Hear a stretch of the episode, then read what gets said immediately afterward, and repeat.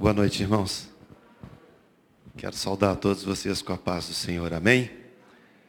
Pastor Zezinho teve um imprevisto, não pôde estar conosco nessa noite, mas deve estar conosco na próxima semana, ministrando ao nosso coração. Eu queria convidar você a curvar a sua cabeça, fechar os seus olhos e orar outra vez ao Senhor. Falar com Deus nessa hora. Acabamos de cantar que existe um rio ele é a fonte da água viva. Ele pode, só Ele pode, saciar a sua sede. A sede da sua alma, o desejo do seu coração, o Senhor pode. Deus é bom, se importa conosco. Deus é bom e nos ama. Deus é bom e manifesta a sua graça, a sua bondade, a sua fidelidade para conosco. Deus querido, Deus amado, nós queremos agradecer pelo privilégio.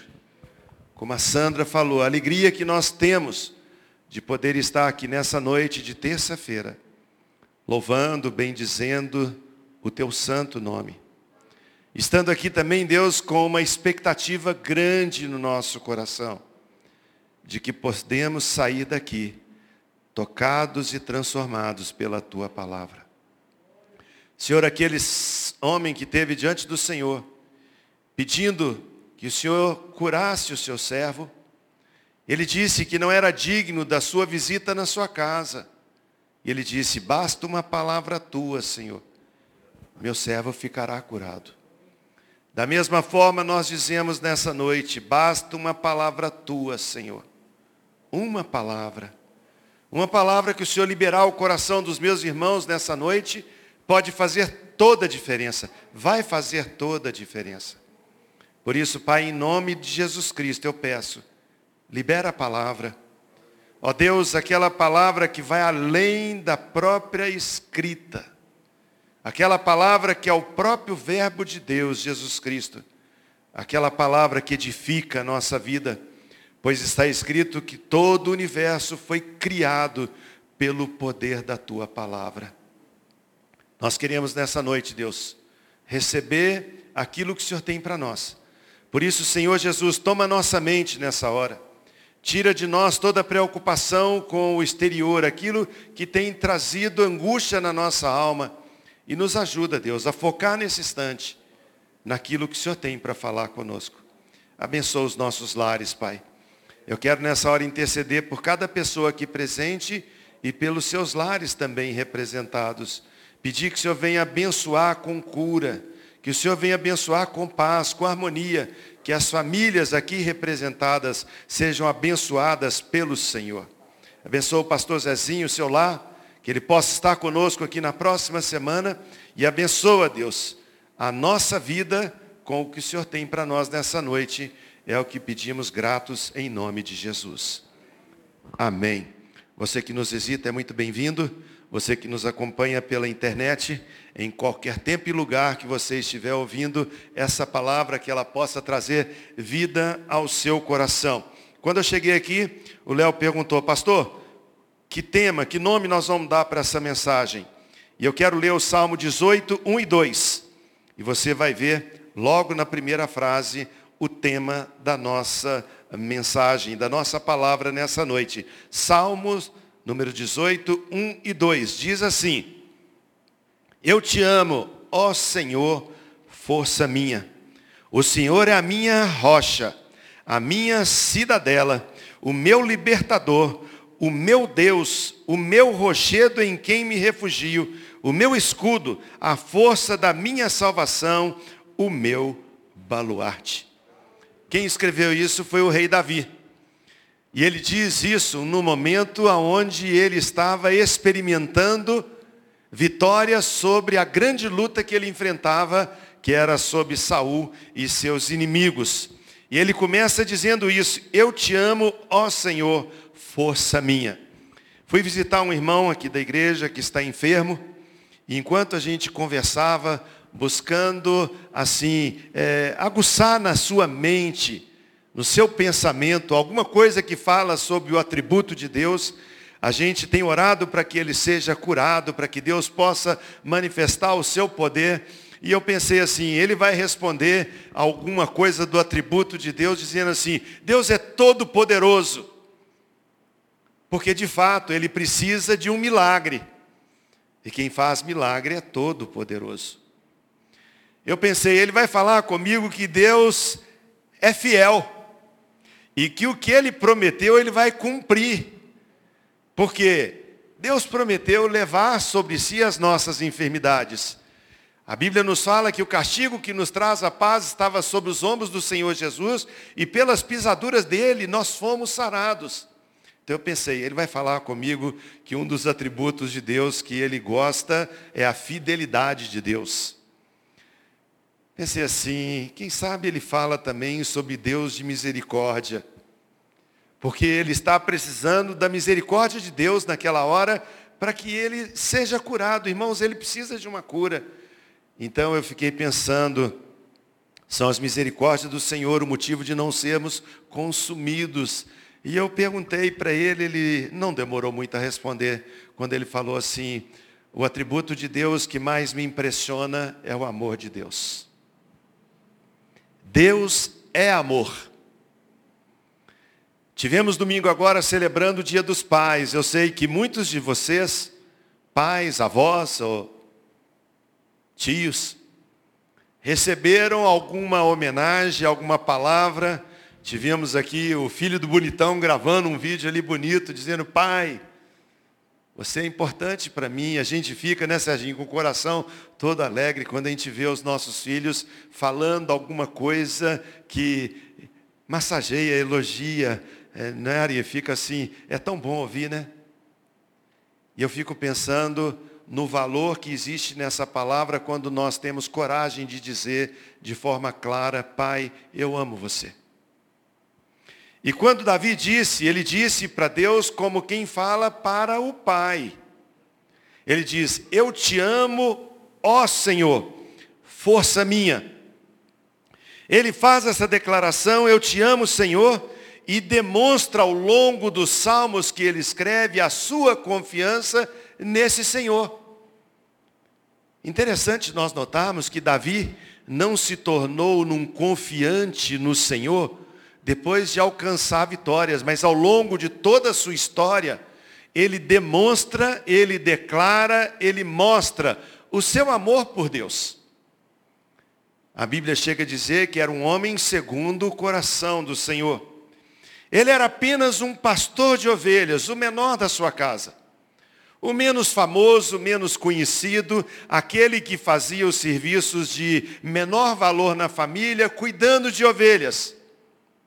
Mas a palavra de Deus nos mostra ali, em 1 Samuel capítulo 17, versículo 37, que esse moço, quando se apresenta agora diante do rei Saul, naquele momento de um confronto fora do comum, onde um gigante filisteu amedrontava com palavras, amedrontava com ameaças, e todos os dias, durante 40 dias, descia no vale e botava medo em todo soldado de Israel, inclusive em Saul. Quando esse jovem chega para levar uma merenda para os seus irmãos, como o pai tinha lhe mandado, ouve aqueles impropérios, aquelas palavras daquele gigante filisteu, e ele pergunta às pessoas: o que se dará àquele que vencer esse homem? Os irmãos dele ficam indignados, falam: você não passa de um menino, um pirralho, o que, que você está fazendo aqui? Deixa a merenda e vai embora. Isso é coisa para homem, não é coisa para criança, não é coisa para menino. E ele pergunta, o que se dará ao homem que vencer esse gigante? E ele se dispõe a ir lutar contra aquele gigante. Interessante, irmãos, que quando ele chega diante do rei Saul para falar, ele diz ao rei uma declaração da sua confiança como alguém que declara, eu te amo, ó Senhor, força minha. E ele fala com o rei Saul, olha, eu pastoreava o rebanho do meu pai, quando veio um leão querendo comer as ovelhas. E eu matei o leão. Depois veio um urso, eu matei o urso. E ele diz, o Senhor me deu vitória sobre esses animais. E esses animais, queridos, eles simbolizam, eles são um exemplo claro daquilo que amedronta as nossas vidas. O leão, o rugido desse bicho na selva, ele apavora todo o ambiente. O barulho do seu rugir, a maneira arrogante, forte, imponente, assusta. Muitas vezes nós enfrentamos dificuldades dessa maneira, que não precisa nem vir nos atacar, basta o rugido, basta o barulho, e nós temos vivido nesse tempo esse barulho. Quando no nosso ouvido nós ouvimos cada dia coisas que nos ameaçam, principalmente nesse aspecto da pandemia em todo o mundo. Parece um grande leão, que basta o seu barulho para assustar. Tem pessoas que a gente tem conversado, que tem falado conosco, eu não saio de casa há um ano e meio. Tem pessoas que ainda não têm vindo na igreja, a gente respeita e honra essas pessoas, porque estão se preservando, porque tinha alguma comodidade, alguma dificuldade, ou porque cuida de um idoso, coisa semelhante, ao longo desse tempo. É o rugir de um leão que assusta. Oh, não vai, é perigoso. E de fato é perigoso. Mas Davi também venceu. Pela bênção do Senhor, um urso Alguém já disse que o abraço de um urso, as garras do urso, a maneira que o urso mata a sua presa é assustadora. Um urso chega a ter em pé aproximadamente mais de dois metros de altura, dezenas, centenas de quilos. Ele basta pular em cima da sua presa que ele já consegue destruir. Da mesma forma, nós enfrentamos isso, coisas que nos cercam, que nos apertam, que nos deixam em situação assim, e ambos são devoradores, esmagadores e que tiram a nossa capacidade de viver o nosso dia a dia. Talvez você esteja enfrentando nesse tempo alguma coisa semelhante a essa. E quando ele então fala com Saul, o Senhor me entregou esses inimigos, o Senhor me deu condição de matar esses animais que iam contra o rebanho do meu pai. Ele fala, eu agora estou pronto para vencer esse gigante. Por quê? Porque ele tinha convicção daquele que dizia que o Senhor é a minha rocha. O Senhor é a minha cidadela, ou seja, uma cidade cercada. O Senhor é meu libertador. O meu Deus é o meu rochedo em quem eu me refugio. Sabe, queridos, o refúgio de Davi não era um lugar, era uma pessoa. O nosso refúgio não é um espaço físico. Às vezes alguém comenta conosco assim, ah, quando eu estou assim, é, muito chateado, cansado, é, cheio de luta, dificuldade, eu vou para o meu refúgio, como se tivesse um lugar onde nós pudéssemos estar protegidos. Aonde estamos protegidos? Em que lugar? Podemos às vezes evitar algum contágio, alguma coisa assim, mas existe algo que é muito maior do que as ameaças que nós sentimos pelo contágio. E a palavra de Deus nos fala que em 1 Samuel 17, 45, o Senhor me fez vencer esses animais. O que Davi está dizendo, eu te amo, meu Senhor, força minha. A força de Davi não estava na sua habilidade como guerreiro, ele era um menino.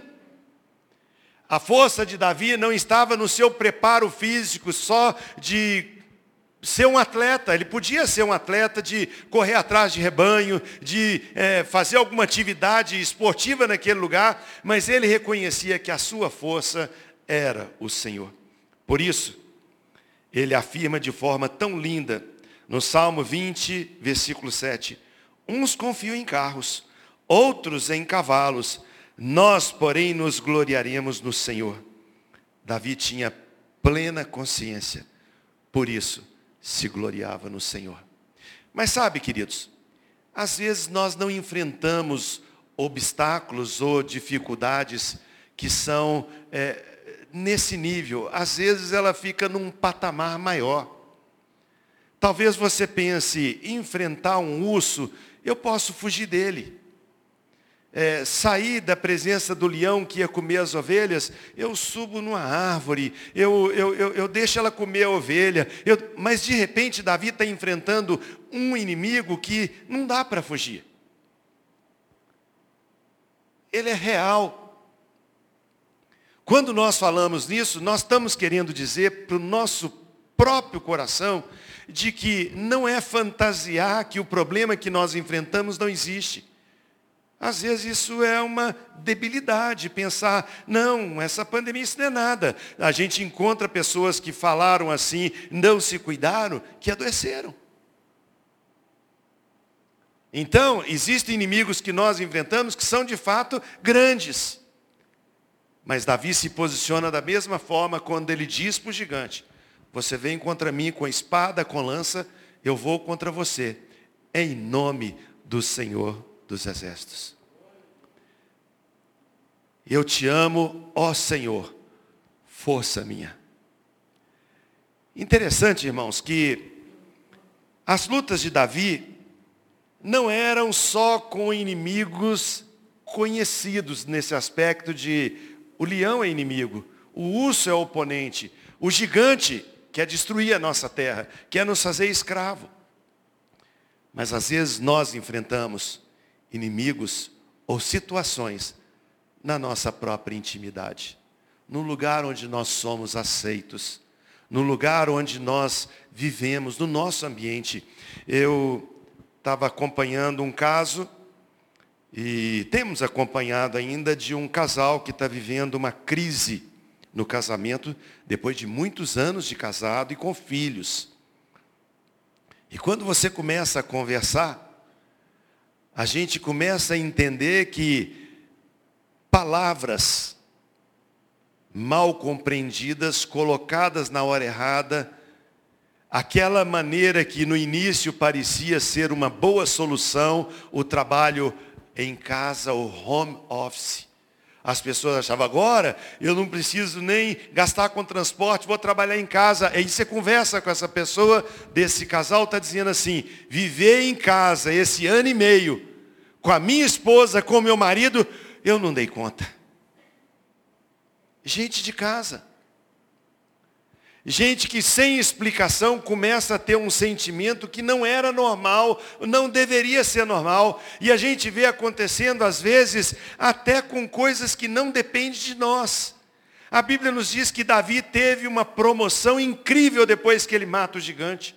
A Bíblia diz que agora ele é chamado pelo rei para estar no palácio. É alguém que dedilhava sua harpa quando o rei estava oprimido, opresso, e aquela harpa tocada trazia paz e o rei sentia melhor. A Bíblia fala que Davi agora saía dirigindo guerreiros para a batalha, mas acontece que a vitória de Davi, as conquistas de Davi, a proeminência de Davi, o crescimento de Davi, não foi bem aceito. Sabia que o seu crescimento incomoda pessoas? Ah, ele está assim porque ele deve ser assim com o chefe, ó.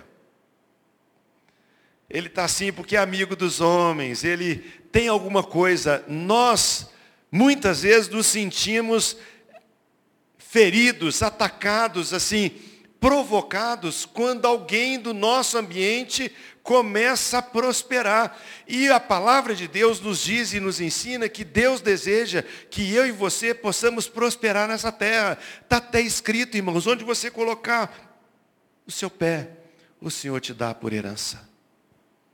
Ele prometeu isso ao seu povo.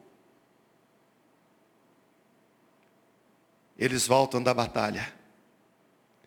A Bíblia diz no livro de 1 Samuel, acho que no capítulo 18, diz assim: As mulheres, ou todas as mulheres das cidades, agora celebravam aos vencedores com danças e músicas. Davi agora virou herói. Aquele menino que era um cuidador de ovelhas, um desconhecido, Sandra, agora ele é cantado em versas e prosas, onde as mulheres cantavam assim: Saul venceu milhares, porém Davi seus dez milhares. Aquilo levantou no coração do rei uma ira, uma inveja, um ciúme, um sentimento que brotou do inferno. E a palavra de Deus nos fala, você vai ler no livro de 1 Samuel, que se Davi não é esperto, a lança tinha matado. O rei planeja matá-lo de diversas formas. Lutas internas, agora é luta dentro do próprio palácio, agora é luta dentro da própria casa. Não é mais o inimigo conhecido, aquele filisteu, mas é luta, adversidade dentro do lar. Irmãos, como isso é triste na vida da gente, quando nós enfrentamos essas lutas dentro da própria casa. Se não todos, a maioria de nós aqui já experimentou uma separação conjugal em alguém da nossa casa. E você não consegue compreender como que há um tempo atrás era querido para cá, minha amada, e de repente alguma coisa aconteceu, uma incompatibilidade de algo que era de dentro, como algo que brotando da própria alma, um inimigo que parece incontrolável, o inimigo dentro do coração. Davi confiava em Deus, Davi tinha muitas lutas porque ele prosperava, mas Davi reconhece que nessas lutas o seu refúgio não é um lugar, mas é uma pessoa. Ah, meu amado, você precisa entender que o refúgio da nossa alma não é um ambiente, não é um local não é uma situação. O refúgio da nossa alma é o Senhor. Por isso Davi disse, eu te amo, ó Senhor, força minha. E a Bíblia nos mostra que isso se tornava em confissão. E essa confissão alimentava o coração de Davi, quando ele diz, melhor é buscar refúgio no Senhor do que confiar no homem, melhor é buscar refúgio no Senhor do que confiar em príncipes. É, Salmo 118, 8 e 9. Salmo 59, 9, ele diz, em ti Força minha, esperarei, pois Deus é meu alto refúgio. Eu espero no Senhor, pois Ele é meu refúgio. Salmo 27, 1 diz: O Senhor é a fortaleza da minha alma, a minha segurança e proteção. E o Salmo 23, ele declara: O Senhor é meu pastor, e isso é suficiente.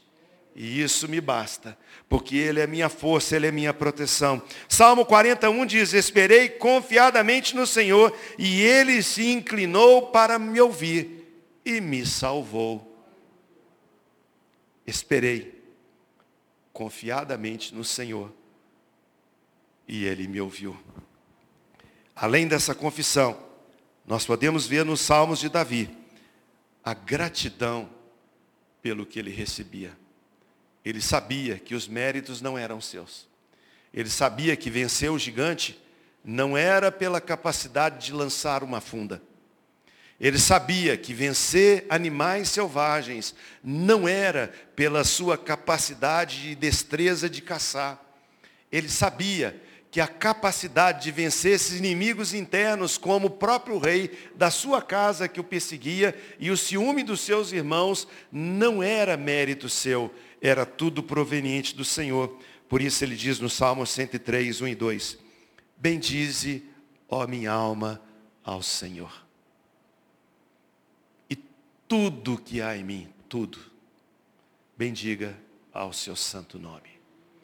Bendize, ó minha alma, ao Senhor, e não te esqueças de nenhum só dos seus benefícios. Amados, a palavra de Deus é tão clara quando ela diz que a soberba precede a ruína qualquer um de nós que achar em qualquer estágio da nossa vida que o que conseguimos dependeu de mérito, Ronaldo, é porta para cair. Qualquer um de nós, em qualquer situação, e o grande problema que nós enfrentamos quando nós alcançamos vitórias é exatamente quando nós começamos a levantar o nosso nariz e achar que somos merecedores e meritocracia está em voga. Eu estou chateado porque esse lugar era para ser meu, eu é que merecia. E a palavra de Deus diz: se não fosse o Senhor, Israel que o diga. Amados, Davi era um homem que confiava no Senhor. Era um homem que prosperava no Senhor. Era um homem que confessava que a sua vitória vinha do Senhor. E era um homem que tinha gratidão ao Senhor. Pastor Zezinho costuma dizer aqui que gratidão é memória do coração. Quando nós somos gratos, nós estamos trazendo ali uma verdade de que alguém nos deu alguma coisa, alguém nos favoreceu, alguém nos abençoou, alguém nos ajudou. Por isso nós podemos dizer: Bendize, ó minha alma, ao Senhor. Talvez você esteja nessa luta passando, nessa noite, passando por algum tipo de luta.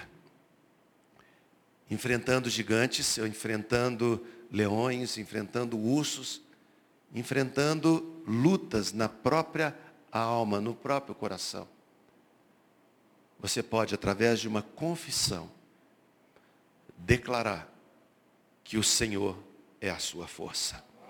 Por isso ele diz: Eu te amo, ó Senhor, força minha. O Senhor é a minha rocha, lugar seguro. A minha cidadela, lugar de proteção. O meu libertador, aquele que me tira da escravidão e me põe em lugar de liberdade. O meu Deus, o meu rochedo em quem me refugio.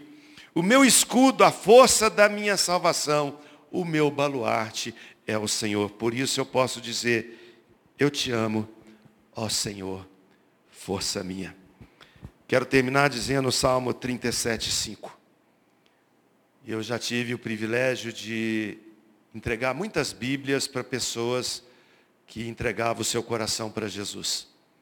E a minha mulher falava comigo assim: você precisa de mais inspiração para poder escrever. Ou às vezes ela pergunta para mim assim, Salvador, você, nós vamos mandar um negócio lá para o bonitão. O que, que você vai escrever na dedicatória? Ah, Salmo 37, 5. Que isso? Pensa no outro. Aí você pensa, pensa, pensa, Salmo 37, 5. Não há nada melhor do que isso, irmãos. Não há nada melhor do que isso. Entrega o teu caminho ao Senhor. Confia nele. E o mais ele fará. Entrega o teu caminho ao Senhor. Confia nele e o mais ele fará. Que Deus nos abençoe. E pela sua graça nós possamos entender que melhor é confiar no Senhor do que no homem. Melhor é confiar no Senhor do que em príncipes. Porque Ele, Ele é o nosso rochedo e proteção. Amém?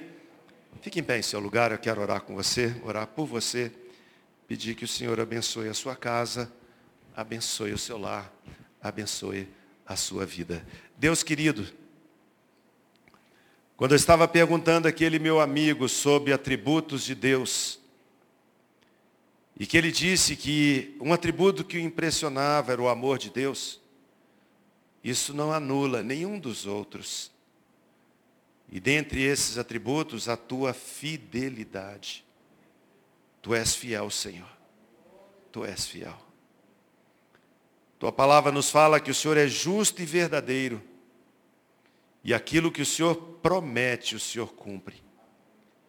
O Senhor prometeu estar conosco todos os dias, todos os dias, até a consumação dos séculos. E nós estamos convictos de que o Senhor está conosco aqui nessa noite. Estamos certos de que voltando para casa, o Senhor estará conosco. Estamos seguros de que amanhã, quando acordarmos, se o Senhor permitir acordar, nós poderemos repetir de novo que as misericórdias do Senhor se renovaram nessa manhã e são elas o motivo de não sermos consumidos. Mas nós queremos nessa noite, Deus, dizer que nós também te amamos. Tu és o amado da nossa alma. Tu és o amado do nosso coração. Nós reconhecemos que toda boa dádiva e todo dom perfeito vem do Senhor. Te agradecemos, ó Deus, pelo momento de luta, pelas adversidades, porque elas não vão nos tirar da rota. Mas como disse Paulo, nós prosseguimos para o alvo, para o prêmio da soberana vocação em Cristo Jesus, nosso Senhor. Deus entrou, entrou gente aqui nessa noite, buscando uma palavra que aquietasse o seu coração. Entrou alguém aqui nessa noite precisando de paz. Chegou alguém aqui, Deus assistindo o culto e dizendo, Deus, eu estou precisando que o Senhor resolva a minha questão. E pela tua bondade, pelo zelo à tua palavra, responde esse anseio, Senhor. Responde o coração dos meus irmãos, responde, Deus, o desejo de cada um e dá vitória, pois nós cremos no Senhor e declaramos, amamos o Senhor, nossa força. Leva-nos em paz para os nossos lares, Deus. Abençoa essa noite de descanso, abençoa nossa nação.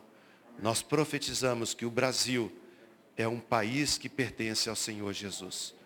Nós te agradecemos por esse momento em nome de Jesus. Amém. Deus te abençoe. Próxima terça-feira, se Deus quiser, o pastor Zezinho estará aqui.